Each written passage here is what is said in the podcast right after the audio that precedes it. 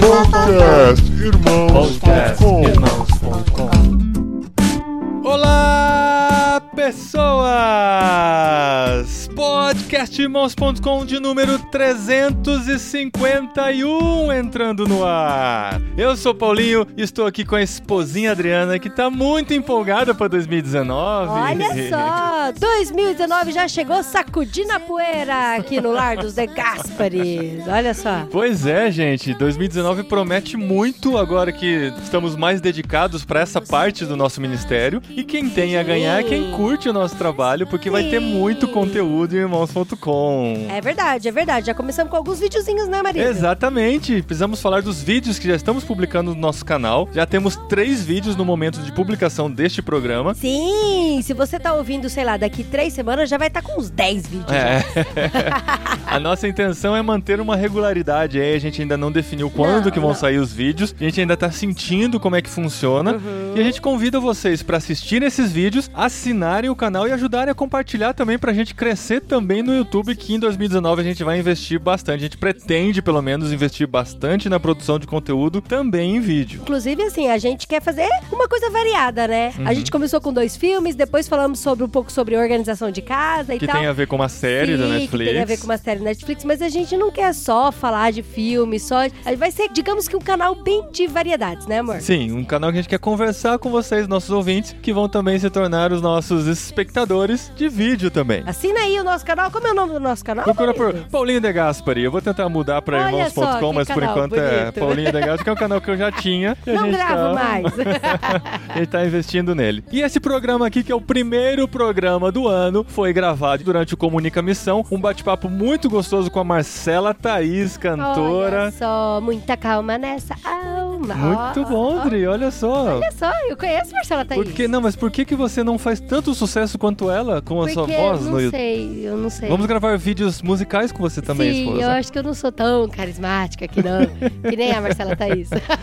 Mas vamos lá ouvir essa conversa muito gostosa com ela. Ajude a compartilhar esse programa nas redes sociais. Marque amigos que curtem Marcela Thaís, o que vocês Sim. querem que conheçam um pouco mais da história da Marcela Thaís. E muito obrigado, estamos juntos em mais um ano aqui, 2019. Promete, em irmãos.com. Exato, e siga-nos nas redes sociais.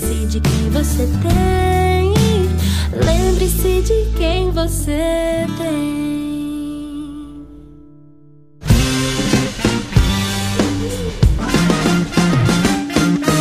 Olá, pessoas!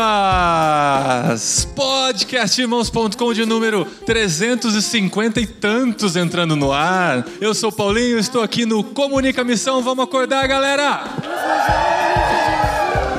Dá ver que a galera tá muito animada, acabou de almoçar agora, cheio de energia. Tomaram café o suficiente pra gente conversar agora por uma hora. Estou aqui com Marcela Thaís. Seja bem-vinda, Marcela Thaís, ao podcastirmãos.com. Que isso, é um prazer, hein? E a gente vai conversar sobre música, a gente vai conversar sobre carreira de música no Brasil e vai conversar sobre redes sociais, sobre o fenômeno das redes sociais, porque a Marcela é uma pessoa que sabe usar muito bem as redes sociais para se divulgar e ela acabou de derrubar uma garrafa aqui agora. Ainda bem que a gente ainda não tinha aberto.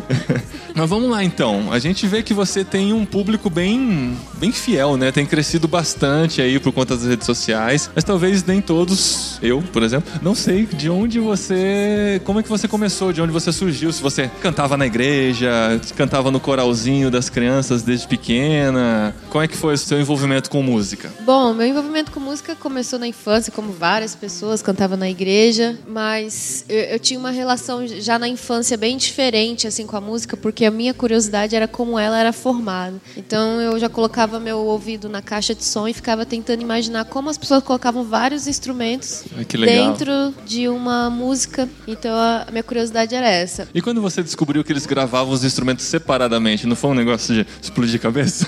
Foi, foi. Porque é tão bizarro, né? Algumas coisas, inclusive, me decepcionaram, porque eu achava que era uma grande festa, todo mundo tocando feliz junto, e não. eram às vezes assim, mó tenso gravando separado. Exato. Igual quando a gente descobre que o filme não é gravado em ordem cronológica. Dá uma tristeza isso, né? Você fala, nossa, eles gravaram o final do filme lá no começo e tal. Com música tem essa quebra de expectativa também. Mas aí, como é que foi? Você foi se descobrindo, gostando? Bom, o meu pai, ele era já um compositor, conquistou minha mãe, inclusive, assim. e aí, meu pai sempre tocou muito bem violão. Meu pai dava aula, na época criou um método para os alunos dele que era bem conhecido. Hoje, meu pai não segue tanto, ele é um pastor, não, não toca muito, mas meu lar era muito musical, minha mãe cantava, eles se conheceram num acampamento de igreja que uniram as igrejas. Acampamentos que unem as igrejas são uma bênção, né? Exatamente. E se apaixonaram e casaram. Casaram muito novos. Minha mãe casou com. tinha acabado de fazer 16 anos. Meu Nossa. pai tinha 18 anos. E a minha criação, a criação que os meus pais decidiram ter com a gente, inclusive da dúvida que surgia se eles tão novos conseguiam criar os filhos, fez com que a minha mãe se cobrasse bastante e lesse muito sobre criação de filhos. Hoje ela é uma psicopedagoga, é uma pastora que, inclusive, a nossa igreja começou porque ela decidiu fazer um ponto de evangelismo numa comunidade carente e as crianças começaram a trazer os pais e aí virou igreja por isso. Em que cidade isso? Céu Azul fica bem na periferia de Brasília, fica fora de Brasília. A parte da frente da igreja é Goiás e a parte de trás é DF. é uma região que é meio abandonada, assim, lá. Já até um comentário uma vez numa reportagem do Fantástico comparou essa cidade com uma do Iraque, de tanta gente que morria lá. É mesmo?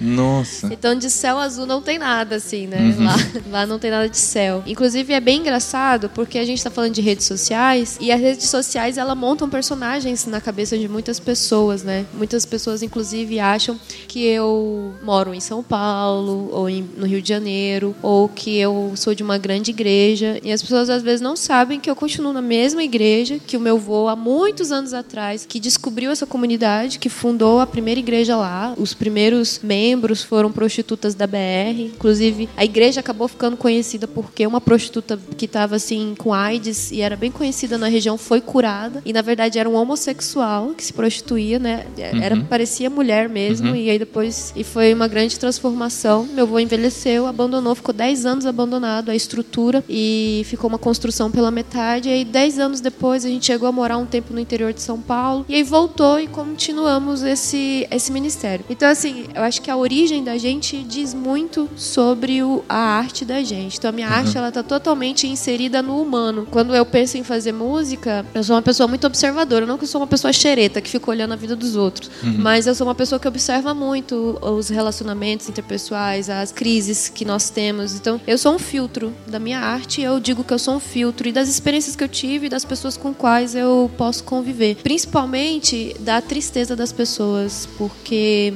eu acho que é a tristeza que mais precisa de música. Pô, que legal. Você cresceu ouvindo que tipo de música? Hinos? A minha Ouvia música, hinos? sim, sim. Eu, os meus pais, eles até na época deles eles já eram mais alternativos assim, sabe? Hum. Eles gostavam de ouvir a música que normalmente a, a galera não tava muito ouvindo. O que, por exemplo? É, por exemplo, na época ainda não era moda Álvaro Tito e a minha mãe era acho que era o fã número um do Álvaro Tito. É. E Álvaro Tito tinha, pra quem conhece Álvaro Tito, é um músico bem antigo, ele era um dos mais poéticos da época, assim. Que então legal. eles gostavam sempre de músicas mais poéticas e isso me influenciou bastante. Só que teve um disco em especial, assim, que me influenciou ricamente, que era um disco country americano que o meu tio tinha trazido e esqueceu em casa. Porque a gente já ouvia música cristã country. É. Mas esse country era diferente, entendeu? Ele era um country bem raiz. Era o Ele- original. É, na época já era um country velho, entendeu? Olha só. E aquilo, meus pais, sempre nos momentos íntimos de ficar com a- a- os filhos, normalmente à noite, quando meu pai voltava, a gente sempre fazia meio que festas à noite quando meu pai voltava. Era o horário que a gente ficava acordado até umas 10 horas da noite. E então a minha mãe dançava com a gente. A minha mãe tinha. A gente tinha os nossos passos, que um era muito legal, que era jogar debaixo da perna. Esse era o meu predileto, que ela me jogava assim para dentro das pernas dela e me, me trazia. E sempre com as músicas. Então a música country para mim significava felicidade extrema. legal. Felicidade religiosidade extrema era a música country. Nossa, Tanto que na minha, minha festa de 15 anos, a música tema foi uma música bem brega country, assim. Só que eu tava vestida de medieval. eu era uma princesa medieval e tocava country. Country brega. Faltou um estudo aí, né? Falar com o pessoal cenografista É, aí. era rock and roll, country e eu era uma princesa medieval. Tem tudo a ver com o meu trabalho. Eu misturo muito nas minhas Boa. músicas. Essa mistura é boa. Legal. Então você cresceu ouvindo isso e trouxe essa influência, obviamente, pra sua música. Sim. Aí você tocava, cantava. Quando é que as pessoas começaram a descobrir esse talento em você e quando que você sentiu que você podia cantar pra outras pessoas? Porque às vezes tem muita gente que acha que canta bem, a família incentiva, mas, né, aí quando você vê assim, ah, bonitinha, né, canta lá na sua casa e tal. Quando as pessoas começaram a ver que você tinha um potencial pra extrapolar aquele ambiente que você estava? Comigo foi totalmente o oposto, porque era totalmente escondido, né? Inclusive, eu brinco, eu tenho um show específico, uma turnê em teatro, que eu conto as histórias e, e, assim, são bem engraçadas. Porque uma das minhas maiores decepções é que a minha primeira música não foi feita pra Deus, né? A minha primeira música foi feita pro menino que eu gostava. Bonitinho. E eu gravei numa fita cassete e achei que com aquilo eu ia conquistá-lo, sabe? Ah. Só que tava muito ruim, ele mandou desligar. Ele mandou desligar? Você pôs, Pois Mas você eu gravei numa aquilo- fita cassete, eu tinha o quê? Uns 12 anos. mas você pôs pra tocar pra ele e ficou esperando a reação não, dele? não, eu, eu falei pra minha amiga, quando ele for na sua casa, ele era o melhor amigo dela. Quando ele for na sua casa, você coloca pra tocar no som da sua sala e sai correndo. E aí. e foi o que ela fez. E ele falou pra ela voltar e arrancar aquela música que ele não tava gostando. que dó. E aí. E que frustrante. Então, e, e era bem engraçado. E só que quando eu fiz a primeira música, eu associei a música ao amor bem cedo, né? Então, tipo, eu amei e fiz uma música pra essa pessoa. Mas aprender isso de que eu poderia exatamente pegar isso e declarar pra Deus foi uma grande descoberta pra mim aos 13 anos, que foi o que me transformou na época e que inclusive de certa forma o meu discurso hoje, muitas meninas, né, a Fabiola mesmo falou que na época, quando ela era mais jovem, quando ela tava namorando ainda o Samuel, eu era a referência dela, né? Eu tenho 32 anos, então eu já tô já aqui há uns uns 9 anos na internet falando sobre isso também de relacionamentos. É bem engraçado porque não era algo que eu falei, eu vou falar sobre isso e essa vai ser minha temática e esse vai ser, né? Hum. Não era isso. Foi algo assim, é porque desde cedo eu associei realmente que o grande amor da minha vida era Jesus. E não é à toa, inclusive, que eu não casei ainda. Tô brincando, as meninas ficam assim, nossa, então eu não vou casar? Olha, modéstia à parte, eu acho que Jesus, quando a gente realmente, eu falando agora de uma forma bem feminina, né? Acho que a gente, enquanto mulher, a gente tem uma necessidade. Tô saindo fora, tô sendo totalmente dislexa aqui da, da, da entrevista. Mas é assim mesmo. Mas é porque eu tô vendo que tem meninas aqui e elas sempre gostam quando eu toco no assunto, que nem sempre elas vão pros meus eventos e acham que eu vou falar desses assuntos e às vezes eu frustro elas porque eu não falo. Então já que eu falei sobre esses assuntos mais menininhas aqui, eu vou, vou só fechar o assunto Tá bom. que em relação a isso fez muita diferença pra mim, porque eu acreditei mesmo que Jesus, eu tava num relacionamento sério com Jesus. E a minha arte toda foi transformada nisso, porque ele se tornou meu parceiro. Hoje, né, eu, eu tô namorando Samuel e, por exemplo, após uma pregação, alguma coisa que ele acompanha, ele me dá várias dicas assim. Bem, ó, acho que aquela coisa que você falou, não, não entendi, você deveria ter terminado o assunto, alguma coisa assim, ele me dá dicas. E eu criei que essa pessoa, esse tempo todo, era Deus, entendeu? Mesmo com Samuel, ainda continuo ouvindo o meu grande amor. Isso transformou a minha arte, né? As pessoas falam muito de técnicas, de coisas para você ter uma arte, mas eu digo que a essência da arte é muito mais importante do que a técnica. A técnica aprimora a sua essência, coloca no lugar as suas ideias, né? As suas paixões, os seus sonhos, os- o que você projeta para aquilo e as técnicas precisam para ajustar. Mas eu sempre digo que é muito importante a pessoa buscar qual é a essência daquilo. No meu caso, foi a essência do meu relacionamento com Jesus de uma menina que começou a princípio com uma adolescente, uma pré-adolescente, da experiência que eu tive, aquilo foi evoluindo. Hoje, as- inclusive, as minhas letras já têm temáticas diferentes, coisas diferentes, mas tudo partiu dessa essência muito simples, muito simples, do meu relacionamento que eu transferi de relacionamento que inclusive deu errado, porque ele tinha 18 anos e eu achava que ia dar certo. e um dia eu liguei pra ele falei: vem cá, vou te contar um negócio. Aí eu contei, te amo. Ele falou: não, não, não vai dar certo, não. Aí eu falei assim: nossa, já entrei na vida de trouxa cedo, vou sair logo.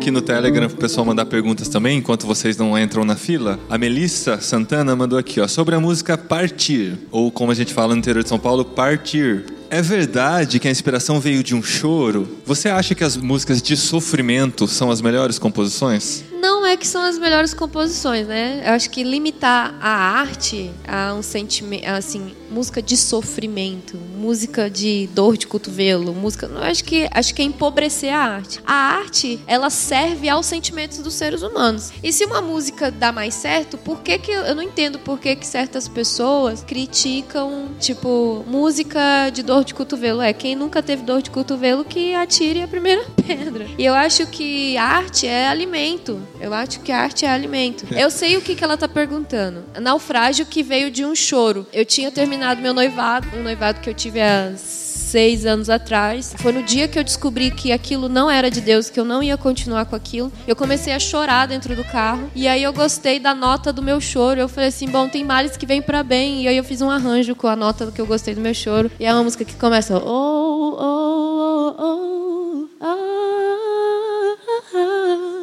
Aí, aí eu fiz. Aí a música era tão triste que eu falei assim: eu quero fazer uma música desse arranjo que eu fiquei cantando dentro do carro. E eu falei, cara, é muito triste, eu vou fazer um blues, porque só blues é muito triste, assim.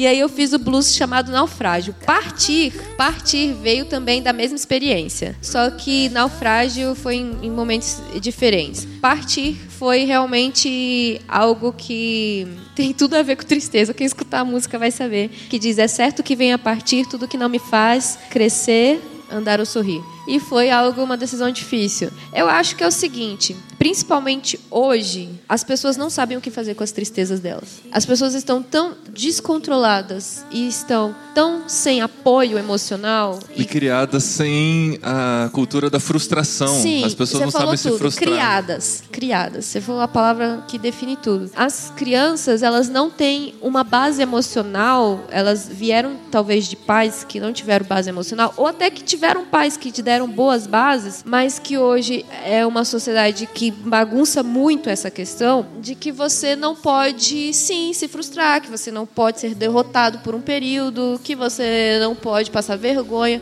porque eu digo por mim mesma, eu que tive um, um relacionamento exposto na internet, que depois não deu certo e pessoas pegarem e falar assim pra mim, eu nem acredito mais no amor agora por causa disso, Olha é só. muito pesado, entendeu? É. Então, assim, hoje em dia as emoções andam muito à flor da pele e as pessoas não têm maturidade para conseguir lidar com isso. Então, é muito importante que a arte, que as mensagens, que as coisas aconselhem essas pessoas a saberem a tratar com a dor, inclusive dizer assim, ok, tudo bem, tranquilo, tá doendo mesmo. E- e seja bem sincero com as pessoas, mas muita calma nessa alma, vai ficar tudo bem.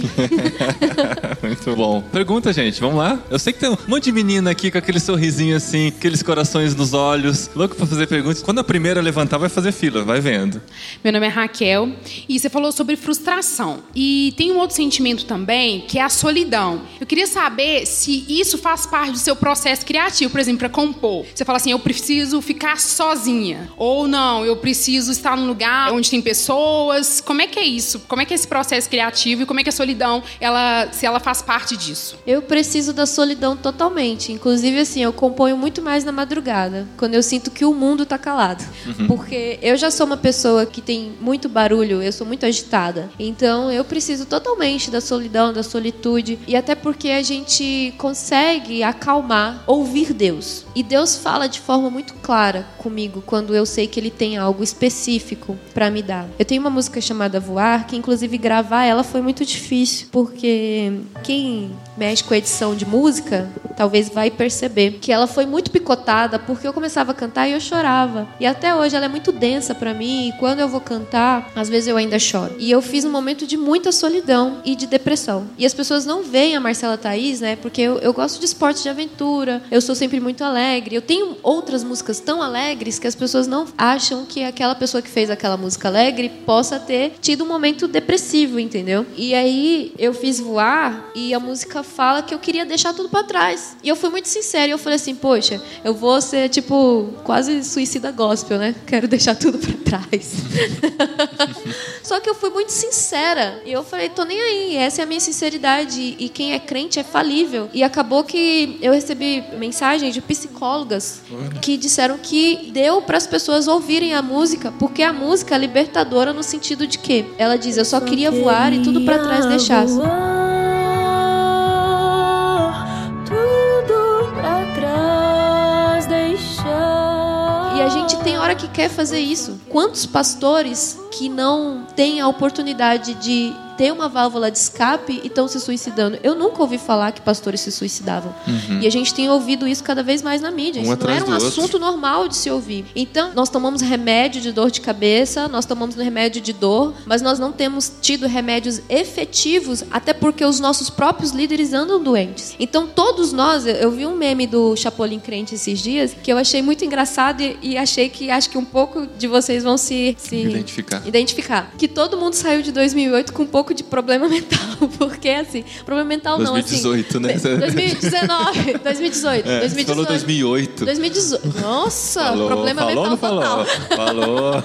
2018. E assim, porque a gente tem tido cada dia dias cada vez mais solitários, cada dia mais cheio de pessoas e cada dia mais solitários. A gente tem, sei lá, eu tenho 760 e poucos mil pessoas no Instagram e um milhão e pouco no, no YouTube. no- no YouTube. Essas pessoas, por mais que elas me sigam há anos, elas não sabem quem realmente eu sou. Inclusive, eu contei uma história agora que pouca gente sabe. E a gente nunca esteve tão conectado e tão cheio de colegas e tão de poucos amigos, entendeu? A gente tem muita gente, ao tempo todo a gente não tem ninguém. Porque a gente hoje, numa era de internet, são as fotos bonitas que dão curtidas. Então a gente acostumou assim, se não for bonito, se não tiver filtro, se não estiver bem tratado, eu não sou aceito. Então assim, realmente a solidão é igual tirar manga da árvore, é só com pedrada. Outro tema que é bem, tá bem abordado é o suicídio, né? Você já recebeu, assim, de alguma garota falando algum depoimento de que, ouvindo aquela música, ela, ela sei lá, ela deixou de ter aquele pensamento suicida e... Muitos, muitos, muitos, muitos. Tem algum Isso- exemplo que te marcou muito, assim? Sim, e isso sempre me impacta. Inclusive quando eu tive esse momento muito down, assim que eu fiquei mal, foram esses testemunhos que parece que coincidiram muito na época de pessoas começarem a chegar perto de mim assim, eu quero te contar isso, eu quero te contar. E parecia que Deus enviava essas pessoas para mim. E aquilo que inclusive me fez levantar. E meu primeiro testemunho que eu recebi que me, já me marcou de cara foi bem logo no início, logo no início quando a minha música Cabelo Solto do primeiro CD começou a sair na rádio. Um rapaz enorme, forte, o cara mal bombado assim, você via que ele não era, tava de frescura, não tava nada, ele tava sendo muito sincero. Ele falou assim: "É o seguinte, eu tava indo para tal lugar, pro meu apartamento, não sei, que tem uma sacada alta, e eu ia pular. Eu tava, porque eu sou desviada há muitos anos, eu tô cheio de problema e tal, não sei o quê. E no caminho para casa eu tava com a rádio ligada e tocou cabelo solto. E a música é muito leve, para quem já ouviu falar, ela fala assim: "Cabelo solto, vento no rosto, um som ligado, Deus do meu lado". E aí ele, na hora que a música falou Deus do meu lado, ele disse que começou a se arrepiar todo e ele falou: "Cara, eu não posso fazer isso. E se ele tá aqui do meu lado e tá vendo a besteira que eu tô pensando em fazer?". E aí ele deu um jeito, ele me encontrou na época que eu ainda tava no estúdio gravando, ainda não tinha terminado de gravar o CD. E ele me encontrou e ele contou isso, chorando. E isso foi muito especial no início já da minha carreira. Depois eu tive vários. Um dos últimos que eu tive foi num evento em Fortaleza E essa menina tem muitos problemas mesmo, assim, porque eu já me envolvi mais agora com ela, a gente sabe mais da história dela. E ela tinha bastante marcas, inclusive, de automutilação. E ela é uma pessoa bem oprimida. Ela casou, acho que muito cedo, e o marido dela espancava ela. Ela terminou o relacionamento e a família não apoiou porque não queriam a vergonha na família. Sei que ela viveu uma vida difícil. E aí ela, a prima dela, meio que obrigou ela a ir pro show. Não, você vai para esse show comigo. E aí ela chegou e eu tava cantando voar. E ela disse que ela sentiu como se a vida entrasse de novo nela. Só que ela tinha deixado os remédios separados já em casa. Ela era enfermeira, ela sabia muito bem disso, para quando ela voltasse ela tirasse a vida dela. Então ela em prantos ela contou isso para mim. E hoje inclusive a gente tem uma proximidade porque eu acabei se aproximando. Então inclusive agora quando eu me acidentei no acidente, ela mandou flores para minha casa. Então são experiências que me transformam na caminhada e com certeza me transformam e fazem da minha arte responsável com essas pessoas. Eu não faço uma arte para ganhar dinheiro. Inclusive, eu queria que ninguém nem filmasse isso, queria que ninguém filmasse agora isso, por favor. Mas vai pro podcast depois. Ah, vai pro podcast e quem tá no podcast promete não, não, não, Não contar. polemizar isso. Tá bom. Inclusive, eu não tenho, às vezes, um relacionamento lá dos melhores com a minha gravadora, que é uma grande gravadora. Porque eu vou seguir o que eu quero seguir, entende? Então, isso, de certa forma, prejudica, mas eu deito e durmo muito tranquila, Isso é sabendo que fundamental. o que eu tô fazendo, Deus mandou eu fazer e pronto, e acabou. Eu não tive, eu posso ter tido várias dificuldades no caminhar, mas uma dificuldade que eu quero inspirar todo mundo que está aqui. Quando você busca na essência o que Deus quer que você faça, a temática do seu trabalho, o seu discurso, e busca sempre deixar alinhado esse discurso, né? Porque pode uma vez ou hora as suas próprias vontades desalinhar, mas sempre buscar alinhar, você vai ter todos os problemas possíveis, falta de dinheiro, julgamento, vai se machucar com aquilo, vão duvidar de você, mas se você não duvidar, não tem como dar errado.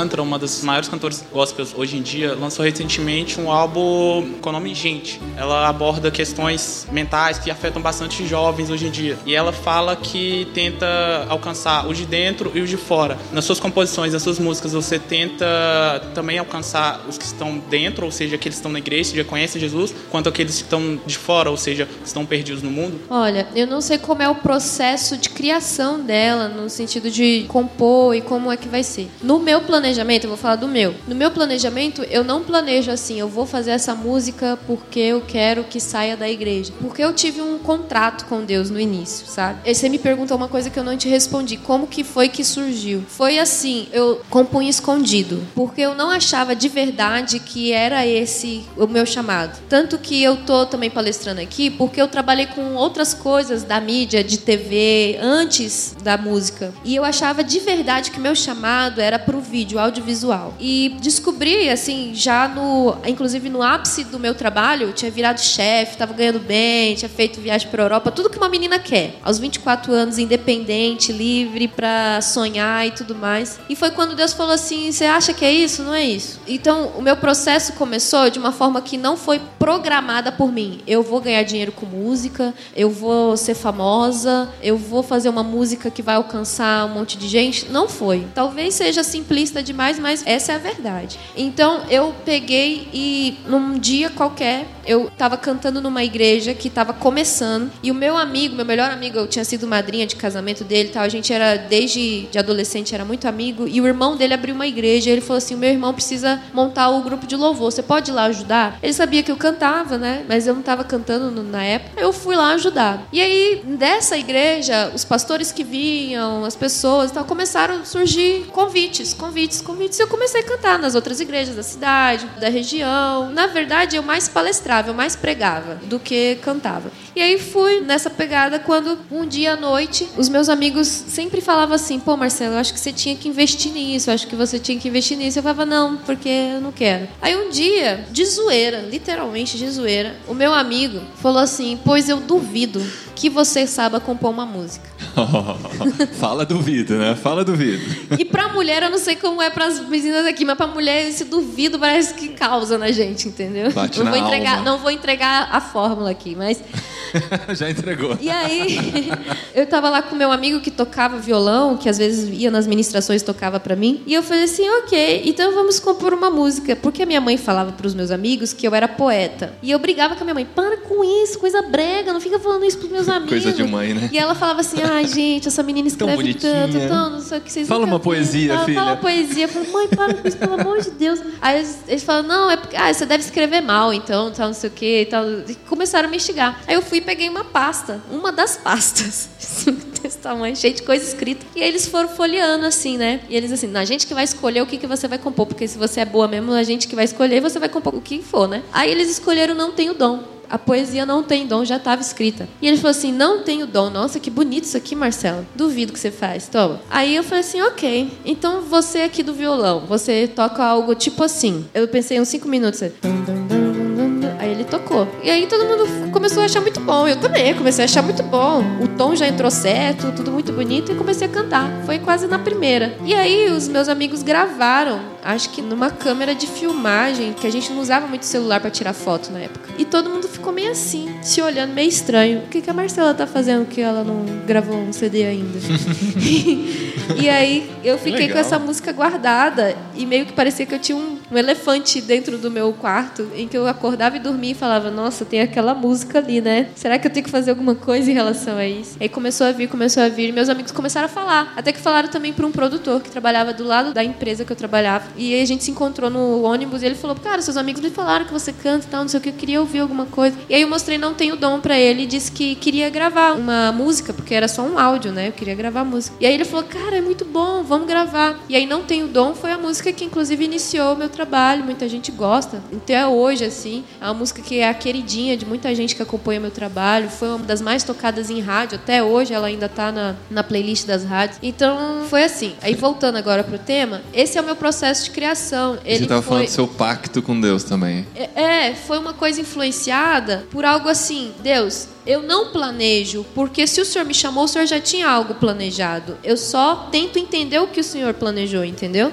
Então, eu penso assim: se for sair bem, se não sair, amém. Porque senão eu vou estar servindo pessoas, eu vou estar servindo ideias, eu vou estar servindo regras. E eu não quero isso. As mesmas que to- totalmente sem regras. A começar pelo processo de criação em que eu não toco. E isso hoje, como uma produtora, hoje eu sou reconhecida como produtora musical no Brasil, num Brasil em que não existe quase produtora mulher. Inclusive, eu tenho enfrentado, mesmo já, já sendo tendo já um trabalho conhecido, eu enfrento muito problemas assim, porque eu chego no, no estúdio, vou trabalhar com grandes músicos e os músicos a princípio não botam fé em mim, porque eu tenho cara, tenho cara de mais nova, magrela, baixinha, tipo assim, o que, que essa menina tá me dando ordem? Aí eu sento com o cara do baixista e ele pode ser o baixista que for, ele vai desenhar a linha de baixo que eu quero. E isso não é nem normal, às vezes, para um produtor masculino, porque às vezes nem os produtores normais não sentam, às vezes, com os músicos e falam, eu quero exatamente assim. E eu faço com todo mundo, desde o que toca panderola ao que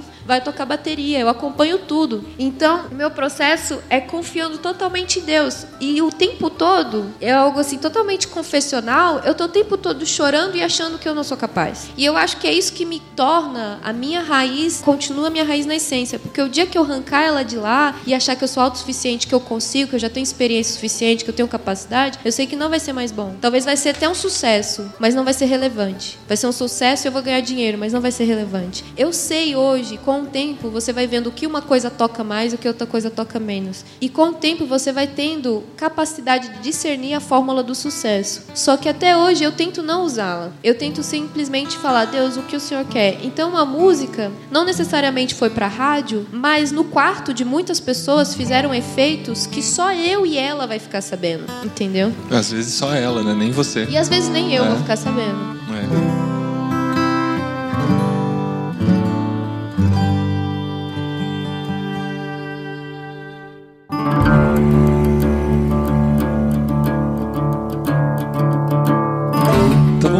perguntas de fãs aqui. Perguntaram sobre o seu acidente recente, você tá em recuperação e tal. Como que é pra você manter uma agenda de compromissos e viver nessa recuperação? Como que tem sido pra você? Eu tento ter, quando eu não estou em evento, eu tento ter o máximo possível de tempo de qualidade. Eu fiz uma escolha que me salvou. A princípio, deu muito problema no meu ministério e, inclusive, já algumas pessoas comentaram que talvez por isso, assim, eu poderia ter, ter crescido mais, explodido mais, alguma coisa assim. Porque eu não morei em São Paulo, eu não morei no Rio de Janeiro. Eu continuo morando até hoje na cidade em que os meus pais moram, em detrimento desse ministério deles lá. Então não é uma cidade muito boa, porque é uma cidade próximo dessa periferia que também não é boa. Chama Valparaíso de Goiás. Quando eu falo isso, para quem é da região de Brasília, não acredita.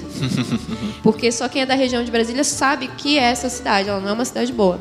Pra quando eu falo fora da cidade de Brasília e ninguém sabe o que é Valparaíso, pelo nome acha que é um paraíso. Paraíso. Céu azul, É, e Valparaíso. só não entende também porque continua não entendendo por que que eu não estou em São Paulo e Rio de Janeiro. Porque Brasília é, totalmente fora do trajeto cultural musical do Brasil, né? Tipo, não tem muita coisa acontecendo na própria cidade. A cidade não investe nisso. Lá na cidade tem o quê? Gente que vai pra fazer concurso e político, né? Então, às vezes, infelizmente, a cidade não investe muito em Foi, foi a capital do culturais. rock brasileiro lá, né? Por muito tempo, né? Com Foi, foi, mas, mas até hoje, hoje já não tá Não mais tanto, mais, é, já não tá é. mais tanto. Quem continua ainda lá é a galera do Nat Roots, Capital Inicial não tá lá mais, mas o Nat Roots ainda grava CD lá. Então, Mas tipo, perdeu essa, essa é, linha musical. É, e, e... Ai, desculpa, o que eu tava falando? Por que, que você mora lá? É, e aí, o que que. Eu não sabia o que que, é que tinha antes. Do acidente, eu tô tentando Ah, é lembrar a pergunta da menina, que não tem nada a ver mais com o que eu tô falando, mas tudo bem.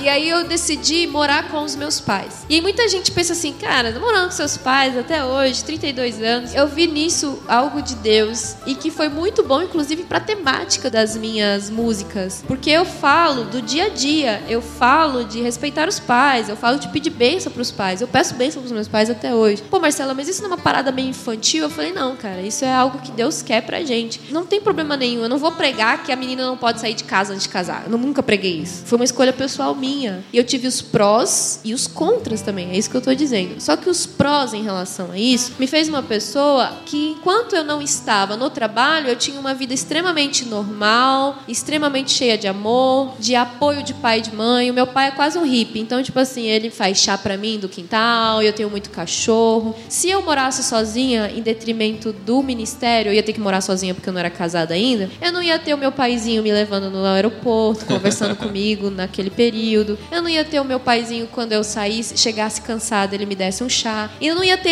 esses momentos que enriquecem a minha arte. Então eu quero fazer uma arte que tá ligada a isso. Então eu continuo fazendo com que a minha vida não favoreça uma vida de artista, mas favoreça a vida que eu quero ter pra cantar na realidade das pessoas, entendeu? Hum, legal. E Marcela, tudo bem? Boa tarde. Boa tarde.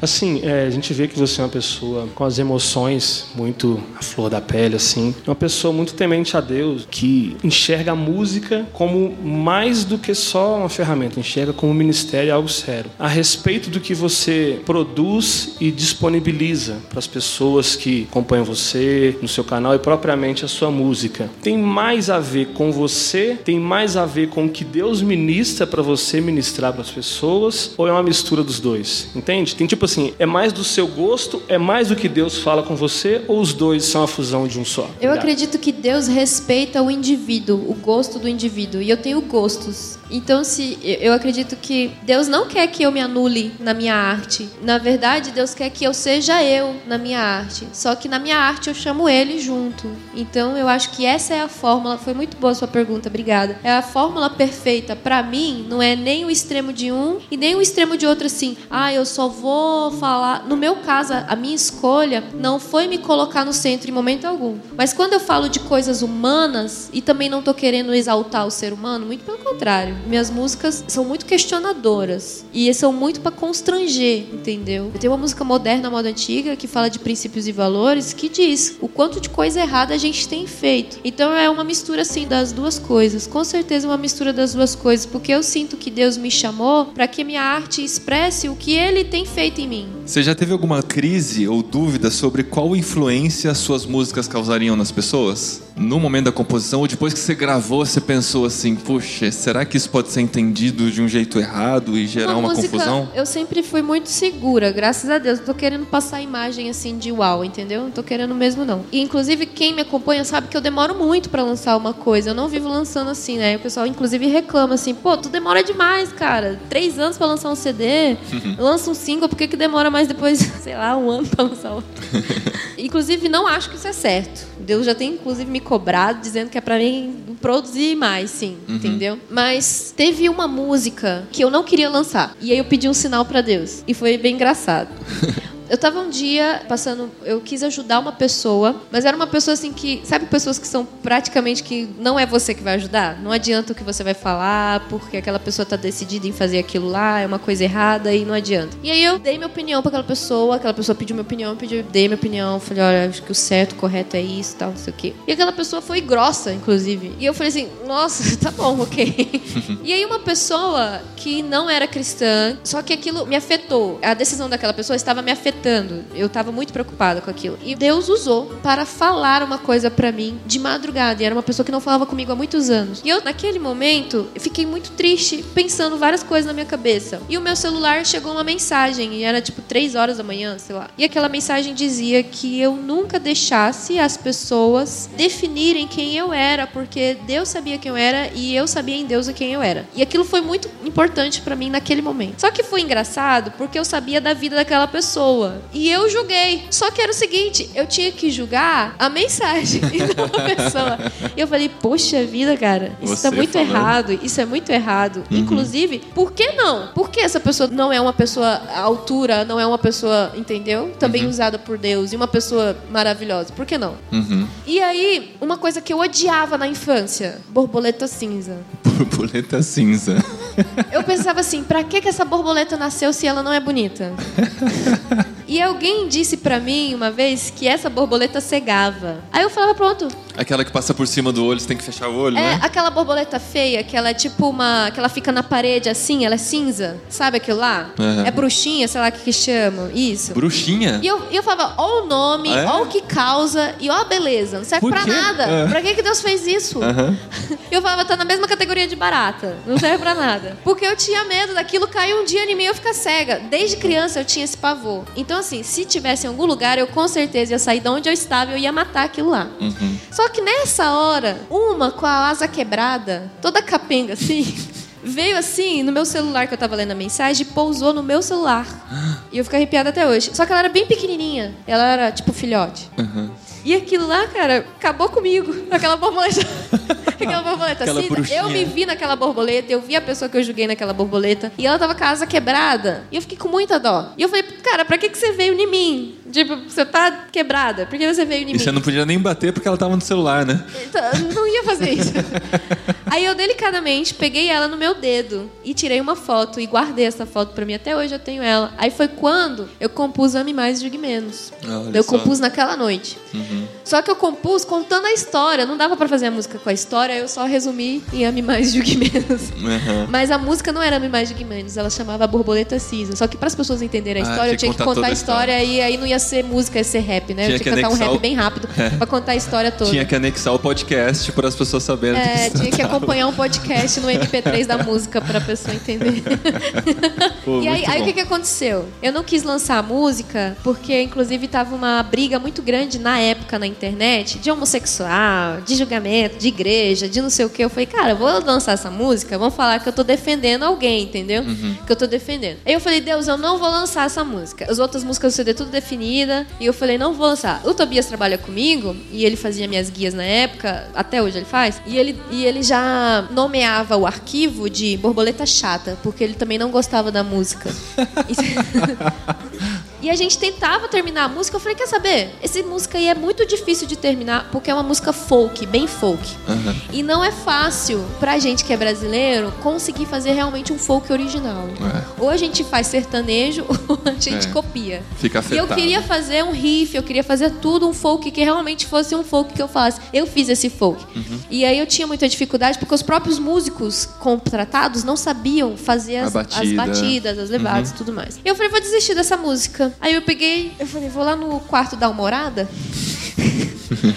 e foi assim, senhor, é o seguinte, de forma bem clara, eu não aguento mais essa música, eu não vou fazer essa música, vou tirar essa música do repertório, porque eu tinha achado no momento que era pra ser. Então eu falei, Deus, é o seguinte, vou tirar, ok? Se isso não é pro senhor, se não é pra mim tirar, que o senhor me dê um sinal agora. Porque eu não aguento mais essa música, eu já tava com raiva da música. Ok, amém. Levantei. Quando eu saí, de frente assim, pra minha porta, tinha uma borboleta. Ah. Cinza.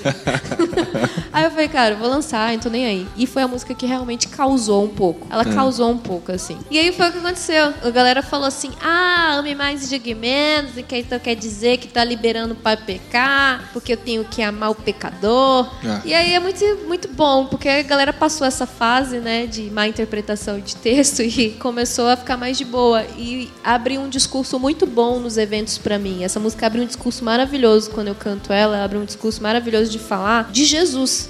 Porque, na verdade, o próprio Jesus nos julgou. Porque julgar é ter uma opinião. Eu sei que fulano tem pecado. Eu sei e que aquilo é errado. Isso é ter uma opinião, isso é julgar. Só que na Bíblia tem dois tipos de julgamento, né? Tem o julgamento de ter uma opinião formada sobre aquilo e julgamento de juiz de colocar aquela pessoa em réu e definir o fim dela. E esse poder de julgamento só Deus tem, mas o poder de saber que a pessoa tá fazendo errado tem que De causar em né? nós mais amor. Então é o filtro. A música nem diz não julgue, a música diz julgue menos, ou seja, você vai julgar, mas julgue menos do que você julga e ame mais. Muito bom. Que a gente viva assim mesmo, né, gente? Nessa era de intolerância, de dificuldade de diálogos e relacionamentos. Lembrar que o amor que Deus nos dá pra fazer a diferença onde a gente tá. Muito obrigado, Marcela. Palmas pra ela. Muito obrigada pela entrevista, adorei. Obrigada pelas perguntas, foram maravilhosas. Valeu, gente. Muito obrigado. Deus abençoe.